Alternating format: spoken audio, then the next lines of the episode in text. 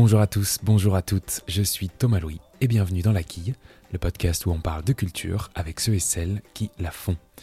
Cet été, pendant quelques semaines en attendant la rentrée, je vous propose des entretiens un peu particuliers, comme des hors-séries d'été, exclusifs évidemment, autour d'un thème souvent primordial pour les artistes que je reçois habituellement, ce qui se cache derrière leurs œuvres. Une espèce de petit atelier où avec mon invité on parle de tout ce qui gravite autour des livres, des films, des tableaux qu'il crée. Comment son œuvre se construit, quelles sont ses habitudes de travail, qu'est-ce que représente son art au quotidien. Autant de questions qui vont tranquillement nous laisser entrevoir les coulisses de ceux et de celles qu'on a l'habitude de voir, d'entendre, de lire et dont, au fond, les contours restent parfois un peu mystérieux. Alors aujourd'hui, on va parler de peinture, d'aquarelle, de fusain, tous ces outils dont se sert mon invité, le peintre Thomas Lévillane. Après un passage aux Beaux-Arts de Paris, cet ancien pensionnaire de la Villa Médicis présente une nouvelle exposition à la Galerie des Filles du Calvaire à Paris, du 4 septembre au 24 octobre. L'asphyxie, un ensemble inédit d'œuvres, qu'il s'agisse de peinture ou de dessin.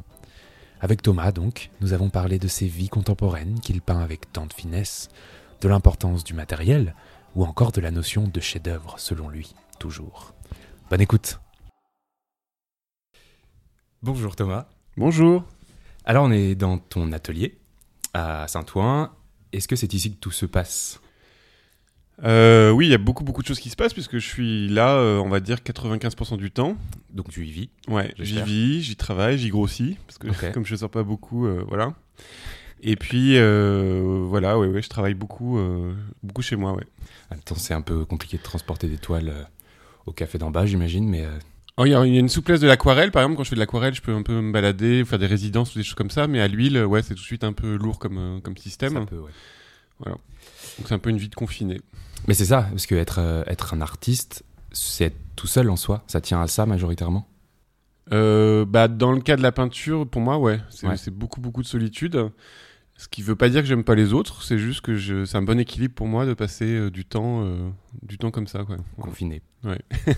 Alors tu fais euh, du fusain, tu fais de l'aquarelle, tu fais de l'huile, mais euh, quel est ton processus de travail? Est-ce que tu travailles à partir, j'ai un peu la réponse en, tête, mais est-ce que tu travailles à partir de photos, de souvenirs, de comment tu travailles? Bah en fait, euh, quand je, le peu de temps, le peu de fois où je sors, je prends tout le temps des photos. donc je j'ai un espèce de stock comme ça de photos très important. Des fois, je fais des voyages exprès. Maintenant, je me suis mis à faire des voyages exprès pour faire des tableaux. Et, puis, euh, et puis ensuite, euh, j'ai plein, plein, plein de photos dans mon, dans mon ordinateur. Et peu à peu, ça se décante et j'ai des envies d'images qui arrivent. Et souvent, après, je fais des montages photos d'après Photoshop, avec Photoshop. C'est-à-dire que je prends, je mixe plusieurs photos que j'ai prises pour en faire une seule. Et après, je me mets à peindre, quoi, voilà. Mais ça peut mettre beaucoup de temps. C'est-à-dire que ça, là, j'ai fait par exemple un tableau, ça faisait euh, six ans que j'avais fait la photo, quoi. Voilà. C'est un temps long. Et à quel moment tu te dis que cette photo, en l'occurrence, tu vas la peindre? Bah, c'est très magique, ça se, fait tout, ça se fait un peu tout seul, c'est un moment de désir intense où on dit bah voilà, c'est maintenant, dans cet endroit-là, à ce moment-là. Quoi. Et du coup, c'est ce que tu appelles l'inspiration ou pas? Euh, Est-ce que c'est de l'inspiration? C'est de l'envie, quoi, c'est du désir. Voilà, c'est vraiment un truc. Euh, moi, c'est un truc qui me. Je mets beaucoup de temps à faire des images, et ce qui m'amuse le plus, c'est le moment où, quand je fais l'image, les choses se déplient et que j'arrive peu à peu à comprendre pourquoi j'ai fait cette image-là, quoi. Je sais pas du tout pourquoi j'ai envie, et après, peu à peu, ça se, je comprends. Est-ce qu'il y a des moments où, euh, où tu préfères créer, où tu préfères, euh, où tu te sens peut-être même plus inspiré que d'autres? Euh, Oui. bah ça, c'est la question de, de la rigueur euh, et du temps. C'est-à-dire que. Ah, ça tient à la rigueur, du coup. Ouais, ça tient à la rigueur parce qu'en fait, ce qui est le plus dur, euh, je pense, dans, tous les, dans toutes les œuvres, dans tous les arts, c'est d'y coller. Et, euh, et, moi, j'ai tendance à être assez rigoureux et assez dans une forme de un peu bête de, de, de, de quotidien comme ça, pour justement arriver à des moments complètement fous où j'ai du plaisir intense pendant 12 heures et, et c'est trop génial parce que les choses se font sans moi quasiment et voilà et, d'un coup ça se sent un peu dans la peinture. Mais c'est pas tous les jours et euh, il y a des jours où c'est très très pénible mais il faut quand même y aller quoi. Et tu dis les choses se font c'est comme si les choses se faisaient sans moi. Mais en fait ça tient à quoi un, un regard de peintre? Est-ce que c'est euh, est-ce que c'est en l'occurrence ta peinture? Est-ce que c'est niveler les hommes et les, euh, les objets? Est-ce que est-ce que c'est avoir un regard peut-être du quotidien? Bah ça, je pense que c'est une chose particulière à la peinture qui est pas propre, enfin qui est moins propre à la photographie peut-être, c'est que en fait, on, le style, on va dire la manière de regarder les choses, euh, elle se fait, ça se fait un peu, ça se fait avec beaucoup d'inconscient. Euh, ça se fait avec beaucoup de corps, euh, beaucoup de cœur, beaucoup de souvenirs. Enfin, tout ça se charge sans qu'on maîtrise. Enfin, moi, je crois pas à la maîtrise, quoi. En fait, je pense, je pense qu'il y a du laisser aller, de la technique un peu, de mais ouais, voilà, c'est-à-dire c'est de trouver. on sait où est le, on sait que c'est son enjeu à soi personnel. enfin, moi, je sais que je, je sais où je, je sais où j'ai envie d'aller, dans des endroits où je veux aller. Mais par contre, euh, maîtriser ce qui se passe après, pas du tout. et par contre, ce qui m'intéresse beaucoup, c'est de me. Là, par exemple, j'ai travaillé euh, pour la, pour je fais une expo là en septembre et j'ai travaillé sur le réchauffement climatique et tout ça. Ben, en fait, j'ai lu beaucoup de choses. Je me suis un peu intoxiqué à toutes ces informations et tout ça. Et puis après, je les oublie, je les digère. Et après, la manière dont ça se passe, ça passe dans la peinture, bah, c'est pas une chose que je maîtrise vraiment, quoi. Voilà, je pense qu'il y a beaucoup de déchets, il y a beaucoup de choses que je perds dans l'histoire, mais ce qui m'intéresse, c'est de, voilà, de me laisser vivre ça.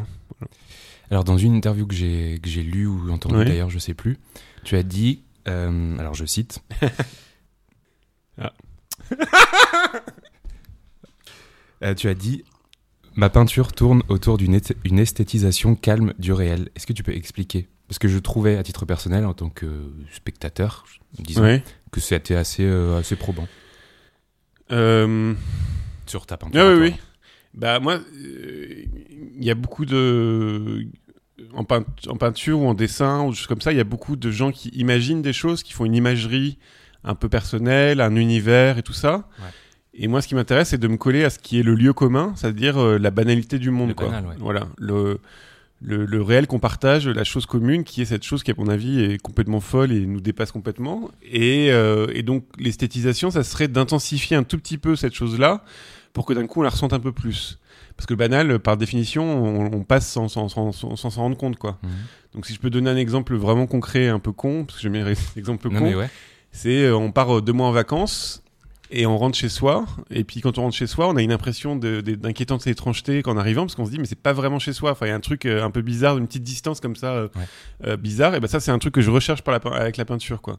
Ou alors quand on croise, une, je sais pas, une souris morte dans la rue bah, d'un coup cet, endroit est marqué de manière un peu spéciale quoi dans, dans même quand il n'y a plus la souris. Et ça c'est un truc que je cherche voilà une intensité de rapport au réel et en, en, bon français j'ai envie de te mettre dans une case. Est-ce que peintre du réel typiquement ça pourrait coller? Bah oui ouais ça me dérange et dans une autre case disons bah, il y a peut-être peintre traditionnel parce que tu euh, tu te sers de scènes ultra contemporaines disons. En tout cas contemporaines avec des techniques relativement classiques bah oui, ça c'est un truc que je rejette pas du tout parce que c'est, je pense que c'est une bonne grille de lecture. Euh, enfin, c'est une grille de lecture en fait. C'est-à-dire, moi j'adore la peinture classique, euh, j'adore euh, l'art ancien et tout ça. Et de rejouer ce jeu-là, ça me permet d'avoir des... aussi une liberté qu'on n'a pas forcément, à mon avis, quand on est dans l'innovation pure, même formelle. Et on peut pas tout faire dans la vie, quoi. Et c'est vrai. Et là, moi, ce qui m'intéresse, c'est alors d'ailleurs, ça vient, enfin, cette décontraction-là vient un peu de la littérature parce que je me suis rendu compte qu'il y avait plein d'écrivains américains ou même Welbeck ou des gens comme ça qui avaient ce truc-là de regarder le contemporain avec un avec un style classique un peu. Et c'est une chose qui m'a beaucoup décontracté par rapport, je pense à Philippe Roth ou des gens comme ça. Ça m'a beaucoup décontracté par rapport à la peinture et au fait de vouloir faire ça. Parce que euh, en fait quand on fait ça et eh ben on, charrie aussi plein plein de plein d'histoires et plein de plein de sentiments humains qui existent depuis toujours quoi. C'est on touche à quelque chose qui moi m'intéresse le plus qui est l'invariant de l'humanité l'invariant du monde quoi.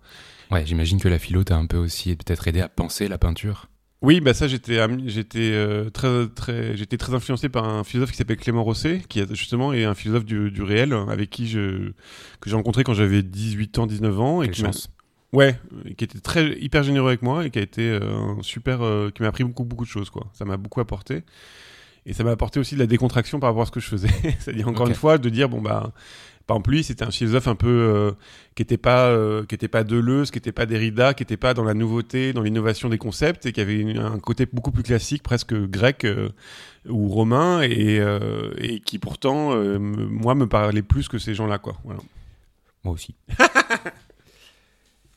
Et tu peins aussi, euh, tu peins aussi des portraits. Ouais. Qui sont ces gens? Alors, euh, bah, c'est. Que tu euh, peins. Les, bah, les, les, portraits, c'est des, c'est, des, des, amis en fait. C'est hein. des, gens que j'aime, c'est des gens que je. voilà. Ouais, alors euh, bah, j'ai- j'ai- ça m'est arrivé de faire des commandes euh, qui sont pas d'ailleurs sur internet, qu'on voit pas, parce que j'ai fait par exemple une Ok. commande avec 25 portraits euh, Ok. sur un seul tableau et tout ça, qui est un truc qui m'a mis un an à faire. Mais ça m'amuse d'avoir des tableaux cachés un peu comme ça. euh, Ok. voilà. C'est c'est pas une question de, euh, de fierté ou de. T'en es pas fier et tu veux. Ah non, non, non, non, non, je, non, je l'aime bien ce tableau. Ouais. mais par contre, ça m'amuse d'avoir des tableaux cachés. Parce que c'est un truc, euh, on, est, on est obligé, de- quand on est, enfin, à mon, ni- à mon niveau, on est obligé de montrer tout ce qu'on fait et tout ça. Donc si on peut se permettre d'avoir des petits trucs cachés, c'est un peu secret, c'est assez chouette, quoi. Ok. Euh, Est-ce que tu as des. euh, Parlons un peu de la technique. Est-ce Ouais. que tu as des matériaux? Est-ce que tu as des instruments? De prédilection ou pas du tout? Déjà, bon, bah, il y a le fusain, il y a l'aquarelle, il y a- l'huile, il y a tout ça. Oh là là, mais c'est pas n'importe quel fusain, n'importe quelle huile. non, mais, c'est précisément Ah ma ouais. question. Est-ce que. euh, bah alors, déjà, est-ce que tu en as? Et Est-ce que surtout.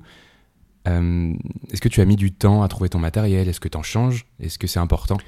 Bah, c'est ri- ouais, oui, c'est bah, c'est- c'est rigolo que tu me dises ça parce que par exemple, euh, là j'étais l'année dernière, euh, ou- ouais, il y a l'année dernière, y a- à la Villa Médicis, et en fait, c'est le moment où j'ai trouvé enfin mes pinceaux. Ah, c'est ça. C'est-à-dire que j'ai fait un casting de pinceaux euh, partout dans le monde. J'ai acheté des pinceaux partout. euh, Enfin, j'avais un peu d'argent grâce à la villa, et donc j'ai fait vraiment un casting. euh, j'ai acheté plein de pinceaux de, de différentes marques, et j'ai trouvé la marque qu'il me fallait. Et ça faisait quand même 20 ans que je peignais euh, pas avec la bonne marque. Quoi. Voilà, et ça veut dire que tu as trouvé peut-être davantage de plaisir depuis Voilà. Davantage de quoi? De facilité? Euh, de précision, de, de, de, de rapidité, de, maniabilité. Enfin voilà, j'ai trouvé hyper les, les pinceaux que j'ai perdent moins leur poil. Enfin, c'est assez bête, hein, mais C'est pas, j'imagine que. Ah oui, mais ça a, une, ça a un effet important.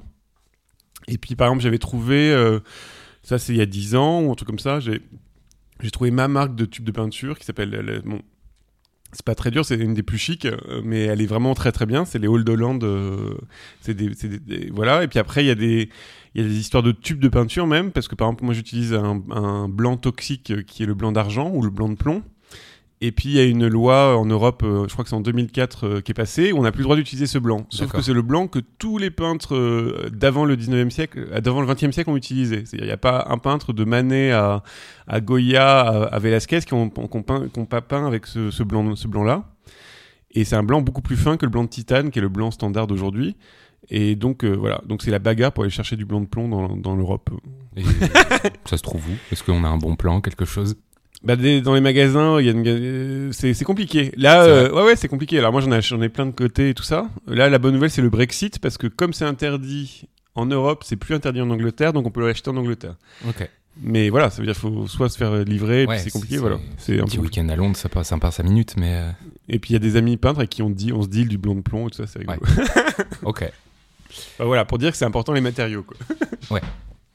Alors, toi, tu as un parcours relativement, disons, classique. Enfin, en tout cas, tu as fait les Beaux-Arts de Paris. Ouais. Est-ce que ça veut dire que tu as toujours voulu être ce qu'on appelle un artiste? Il y a- Euh, d'autres raisons à ton passage là-bas? Euh, bah ça, ça s'est fait euh, un petit peu euh, ouais ça s'est fait euh, très naturellement donc de manière après euh, j'étais un peu devant le fait accompli quoi c'est à dire que par exemple moi j'étais lycéen dans un lycée où j'étais pas si mauvais élève en, en AS bon élève et tout ça et puis j'ai mais j'étais malheureux au lycée et le samedi, c'était le jour de le jour de mon dessin, le jour de dessiner, le jour de faire des trucs. Et c'était là où j'étais le plus heureux quand je faisais les choses, quoi. Et en fait, euh, rien que le fait que j'étais le plus heureux à ce moment-là, bah, j'ai postulé pour les écoles des beaux-arts euh, euh, quand j'avais 17 ans et que j'étais encore au- j'allais passer mon bac, quoi. Et j'ai eu la chance d'avoir le j'ai eu la chance d'être pris aux Beaux-Arts de Paris à 17 ans et demi, euh, ce qui est normalement on fait une prépa ou un truc comme ça. Ouais. Et moi, en fait, c'était juste parce que j'avais euh, une prof des, des Beaux-Arts de Lyon, parce que j'étais humble, donc j'étais d'abord allé en province, euh, postuler en province, et m'a dit, bah, postuler à, la- à Paris, ça va se faire, ça va le faire, quoi. Et donc, c'est comme ça que je suis rentré. Et après, j'ai eu une grosse déception aux Beaux-Arts de Paris, parce que, en fait, le, la peinture était pas du tout bien vue à l'époque, euh, c'était pas du tout à la mode, euh, ou c'était pas du tout, euh, même, euh, c'était même pas considéré, alors qu'il y avait beaucoup d'ateliers de peintres. Et ce qu'il fallait faire, c'était des performances ou du multimédia, de la vidéo, des choses comme ça, quoi. Et après, on est une petite bande euh, de cette génération à dire, bah non, euh, on a envie de faire ça. Et moi, j'ai découvert. Mais moi, j'aimais bien l'art contemporain. hein. N'avais rien du tout contre l'art contemporain. C'est-à-dire que j'avais, j'ai, eu la chance de découvrir ça assez jeune et j'ai- j'aimais beaucoup ça. Mais, euh, mais voilà. Donc ça s'est fait un peu dans la douleur. euh, et, et après, euh, le problème de la peinture, c'est que c'est beaucoup moins payant qu'une photographie ou qu'une vidéo d'art. C'est-à-dire qu'on a du résultat très très très, dans, on met du temps à avoir du résultat, quoi. Donc moi j'ai au Beaux Arts de Paris j'ai fait un bon tableau, un tableau que j'aime bien, et après j'ai bah, j'ai dû attendre euh, quelque chose comme 5-6 ans avant de, de montrer mes tableaux euh, en dehors de l'école quoi. Voilà. Après l'école quoi, donc c'était long à tenir. Ouais. Soit dit en passant, je- j'en profite pour vous conseiller un livre qui sort le 19 août chez Gallimard de Carole Fives qui s'appelle Térébenthine et c'est l'histoire d'un petit groupe de jeunes aux Beaux-Arts. Ah ok cool, je vais Voilà, lire ça. m'a fait penser à ça, je vous le dis. Euh, alors aux Beaux-Arts, tu as quand même rencontré quelqu'un de relativement important qui, est, euh, qui, a, qui a joué un, plutôt grand rôle dans ta, dans ta vie, peut-être dans ta carrière. C'est euh, le, critique, le critique pardon, d'art Hector Obalk avec qui tu as sillonné pendant 4 ans euh, énormément de musées en Europe. Et bah, tu as côtoyé à peu près tous les chefs-d'œuvre du monde. Qu'est-ce qui t'ont apporté ces chefs-d'œuvre? Qu'est-ce que tu, as, tu y as cherché? Oui, alors euh, bah, la rencontre avec Hector, ça a été très important parce que c'est là où j'ai appris le plus euh, par rapport à l'école. C'est ça, ouais. Voilà, ça c'est l'avantage d'être pauvre, c'est quand j'ai besoin de travailler, Et que d'un coup on fait des petites rencontres et des choses comme ça. Et euh, oui, Hector, c'était un- en plus un, quelqu'un qui avec beaucoup d'énergie, beaucoup d'envie. À, à cette époque-là, il commençait à la télévision, donc il y avait beaucoup de- d'émulation. Et donc on allait voir en gros un musée euh, d'Europe top euh, par semaine et on passait la journée entière dans le musée fermé à filmer tout. Et donc c'était, ça rendait un peu geek parce que évidemment, euh, il fallait faire d'abord filmer, ensuite monter, après des rushers. Et donc ça, moi j'avais, j'en ai mangé quoi de la peinture. Et qu'est-ce que ça m'apporte? Bah ça m'apporte, euh, je pense comme un comme un œnologue, euh, il s'y connaît en vin, et bah moi je m'y connais en peinture de cette manière-là, c'est-à-dire que j'ai goûté les meilleurs vins du monde, quoi. Donc c'est trop bien. Alors c'est un peu mélancolique parce qu'évidemment je sais que je fais de la piquette, mais par contre je, ça je te- sais vers où aller. voilà, il y a des endroits où où je, enfin, je, comme ça peut être décourageant de lire Proust euh, pour un écrivain, bah voilà, moi je suis un peu, euh, je suis un peu assommé de, de, de, de ces choses-là, et après faut, on- avec le temps, on s'arrête un peu, on, s'allège un peu, on est un peu plus gentil avec soi, quoi. Mm. Voilà, mais il faut pas laisser parler sur moi quand on travaille, quoi. Ça c'est sûr, parce que, ouais, pardon. Mais euh, justement, ce, ce regard d'onologue, disons, Ouais. ça a affiné nécessairement ton avis, ton esprit critique. Mais est-ce que désormais, tu sais, donc déjà par rapport à toi aussi, tu viens de parler de Piquette, bon, oui. mais est-ce que tu sais, par exemple, reconnaître désormais un chef-d'œuvre? Ou, Euh, euh, je sais pas, ou une très bonne peinture, admettons Parce que des chefs-d'œuvre. bah ça c'est un peu prétentieux de le dire, mais ouais, je pense que oui. Bah oui, non, mais. C'est-à-dire que je pense que je, je, enfin, on, me dira toujours oui, mais c'est subjectif et tout ça. Ça Euh, l'est, j'imagine, peut-être, mais. euh, y a- Je sais pas, c'est ça, c'est des vraies questions, le beau, Ouais, le vrai, le ouais, juste, euh, voilà. Moi, ce que je peux dire, c'est que, et c'est une chose qui me fascine complètement, c'est, euh, je sais pas, j'ai un souvenir comme ça de me retrouver dans un musée euh, romain avec des murs de peinture comme ça, sans aucun cartel. Et en fait, à chaque fois que je disais ce tableau-là, c'est un bon, et ben en fait, on regardait, puis c'était le, c'était un, c'était un bon quoi. C'était un bon Guido Ok. Reni, c'était un bon, euh, enfin voilà, c'était le, l'artiste était, c'était un, c'était un bon artiste quoi. Et ça, c'est pas moi qui, qui ai inventé ou je sais pas quoi. C'est vraiment que voilà, c'est, Bien sûr, oui, c'est pas lu, fulgurant et ça met deux secondes et demie à savoir que là, waouh, le tableau il va, Mm. il, il explose quoi.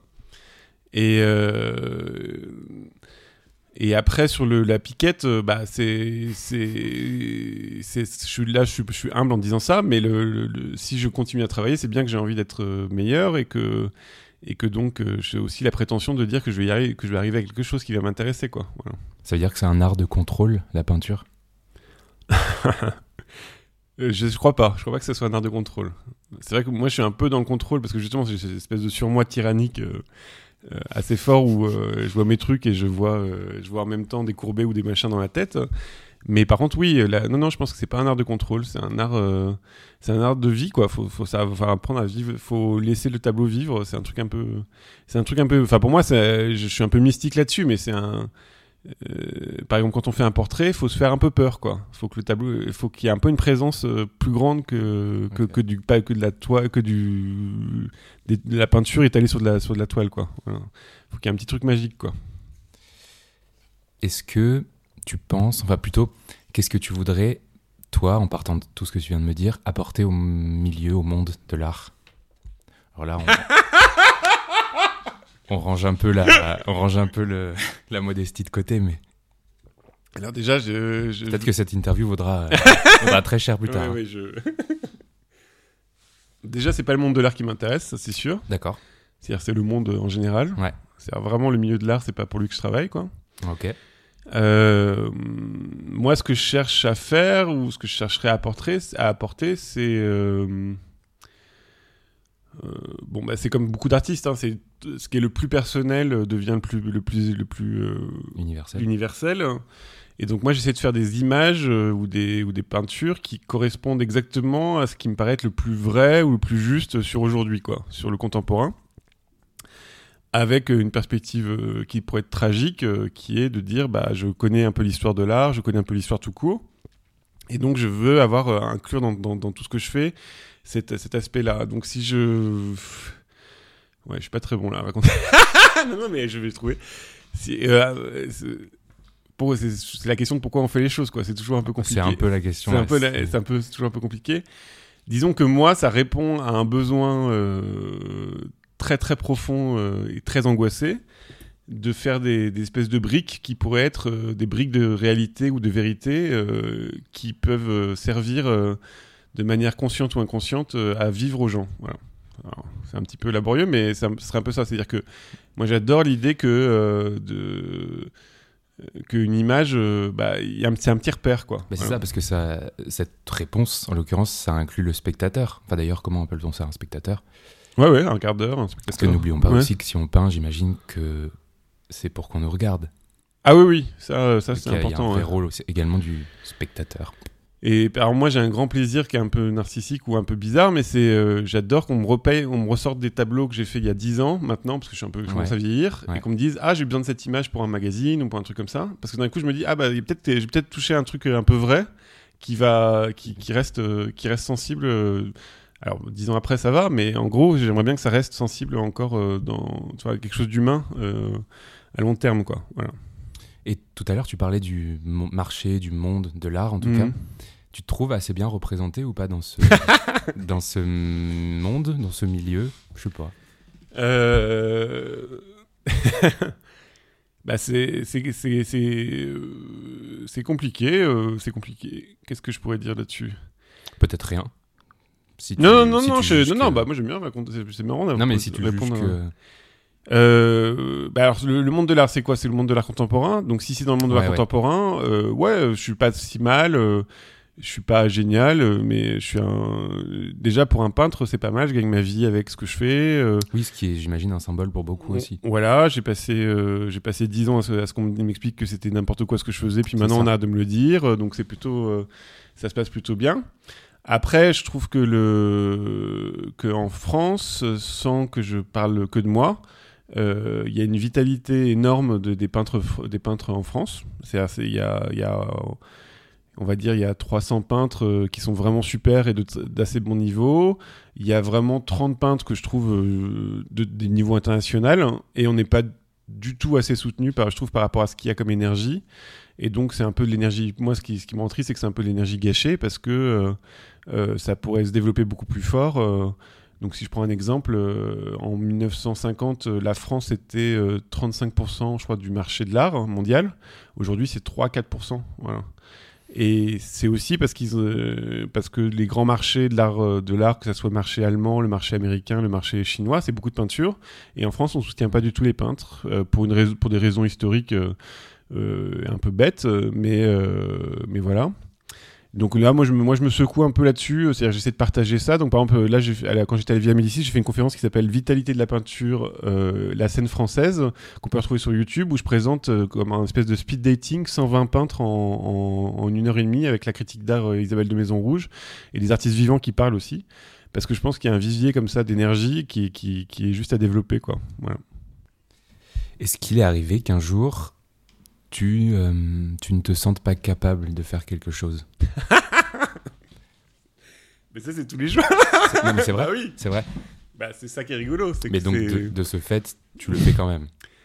Euh, bah, ce qui est rigolo, moi, ce qui m'intéresse, euh, par exemple, moi, j'ai tendance à pas faire des séries ou des choses très répétitives. Il y a beaucoup d'artistes qui font un peu tout le temps des variations autour des mêmes thèmes. Et moi, j'aime, ce que j'aime beaucoup, c'est les grands écarts, quoi. C'est-à-dire de me coller à faire de la peindre de la neige, ce qui est vraiment une galère.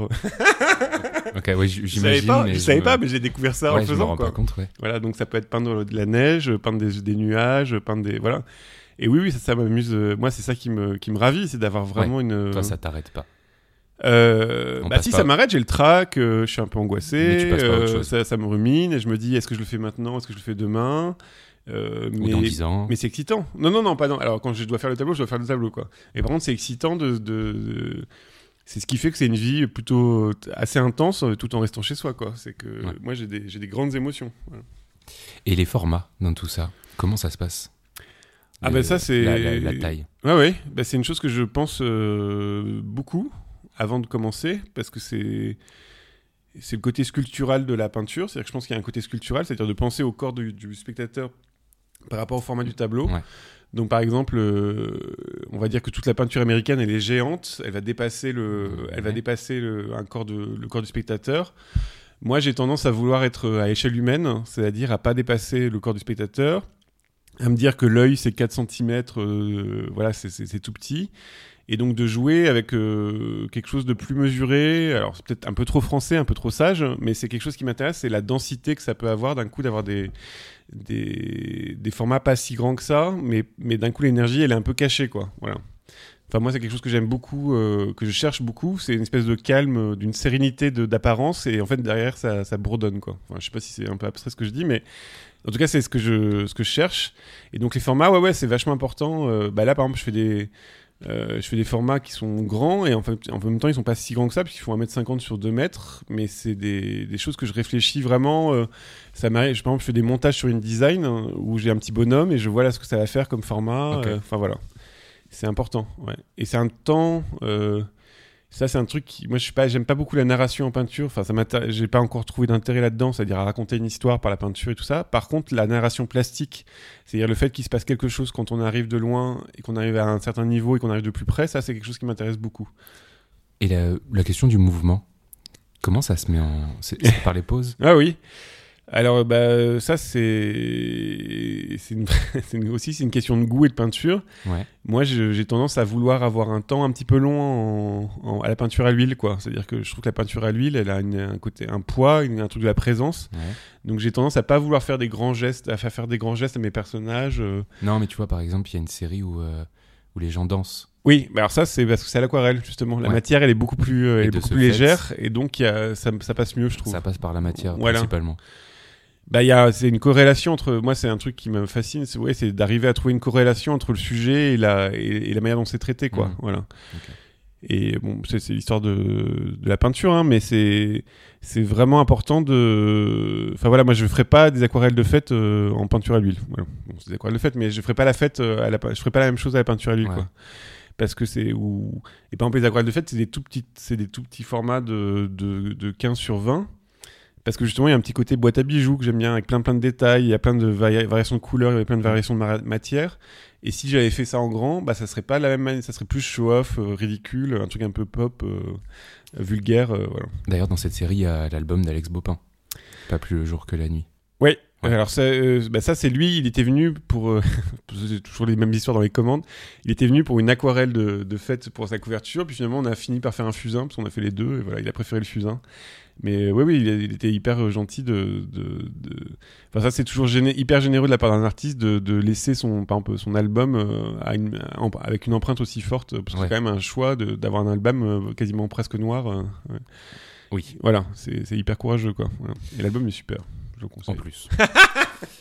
Euh, Est-ce que tu as des petits coups de cœur euh, récemment que tu as eu euh, alors, je crois que d'habitude tu dis coup, coup de cœur culturel. Ouais. Là, Mais là, je sais pas, vu que Ah c'est un peu la série de l'été, je me suis dit, bon. Mais est-ce que tu as des coups de cœur culturels? Ça marche aussi. Hein.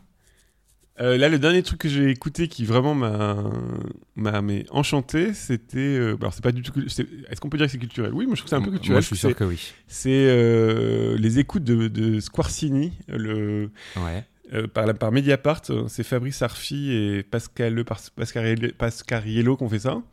Et donc, c'est en fait, c'est Squarcini qui était donc le directeur des, des- des- des services secrets intérieurs de la France, qui euh, s'est fait écouter par la justice. Et d'un coup, ils ont récupéré les écoutes et ils en ont fait un montage où on voit Euh, tout, alors c'est un truc pour les complotistes, c'est trop bien, c'est trop sexy parce que c'est vraiment les mecs de pouvoir entre eux quoi. Voilà, Ouais. Donc c'est Squarcini qui s'est vendu à LVMH et comment il fait travailler l'État pour LVMH, comment il fait travailler, il travaille avec les Africains et tout ça.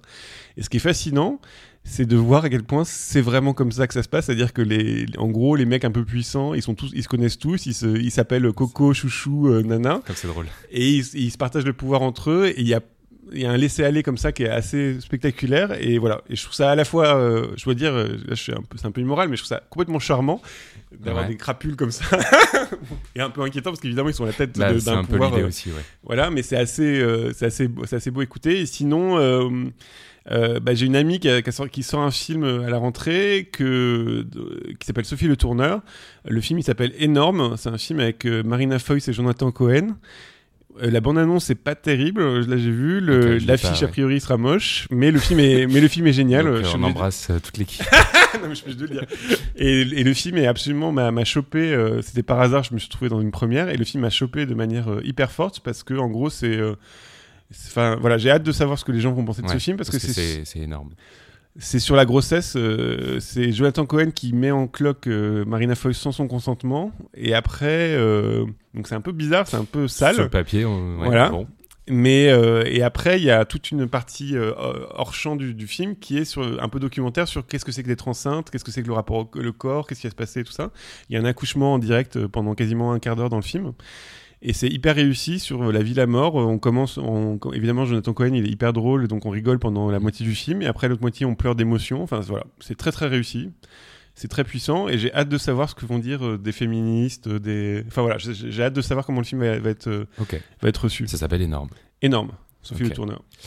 Et euh, au-delà de ça, bah, tes projets, c'est peut-être la galerie des filles du calvaire.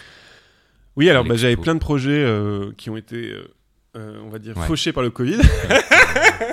Et tout fait dans l'œuf. Et donc là, on tente euh, courageusement de faire une expo Oh. à la rentrée. Ouais.